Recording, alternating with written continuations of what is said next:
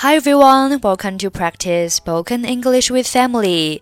欢迎收听和 Emily 一起练口语，我是 Emily。Okay, today's sentence is I'm very unhappy with the service. I am very unhappy with your service. I'm very unhappy with the service. Be unhappy with 表示对什么什么不满意。比如说，We went on holiday last week. The view was really beautiful, but we were so unhappy with the hotel. The room was very small, and the carpet was not clean.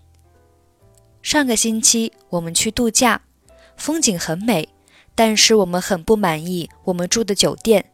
房间很小，地毯也不干净。Service, S E R V I C E，名词，表示服务。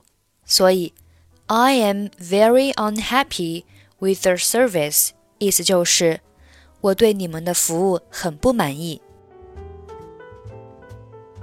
您好，约翰逊先生，请问有什么可以为您效劳？Hello, Mr. Johnson.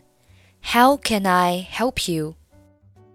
我想要几条干净的毛巾送到我房间，我都叫了三次了。I have asked three times for fresh towels to be delivered to my room. 没有人给您送过去吗？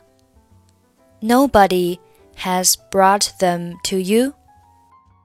我已经等了差不多一个小时了，没有毛巾，我怎么洗澡？I have been waiting for almost an hour. How can I take a shower without a towel? 十分抱歉，约翰逊先生。I am terribly sorry, Mr. Johnson. 我对你们的服务很不满意。 I am very unhappy with your service. 我理解，我看看，您住在四零一房间，我现在给您送过去。I understand. Let's see. You are in room 401. I will personally bring you the towels now. 谢谢，我很感谢。 Thanks. I appreciate that. 这是我应该做的，而且我还可以为您在我们酒店的整个入住期间打折。It's the least I can do, and I can give you a discount for your entire stay with us. 你太好了，That's very kind of you. 不用客气，我马上给您送毛巾上去。It's my pleasure. I will be right up with your towels.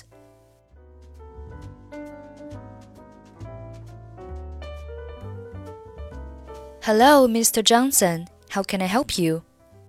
I have asked three times for fresh towels to be delivered to my room. Nobody has brought them to you? I have been waiting for almost an hour.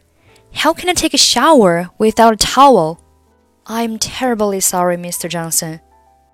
I am very unhappy with your service. I understand. Let's see. You are in room 401. I will personally bring you the towels now.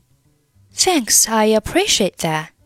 It's the least I can do, and I can give you a discount for your entire stay with us. That's very kind of you. It's my pleasure. I'll be right up with the towels. Okay, that's it for today. Thanks for listening. I'm Emily. I'll see you next time.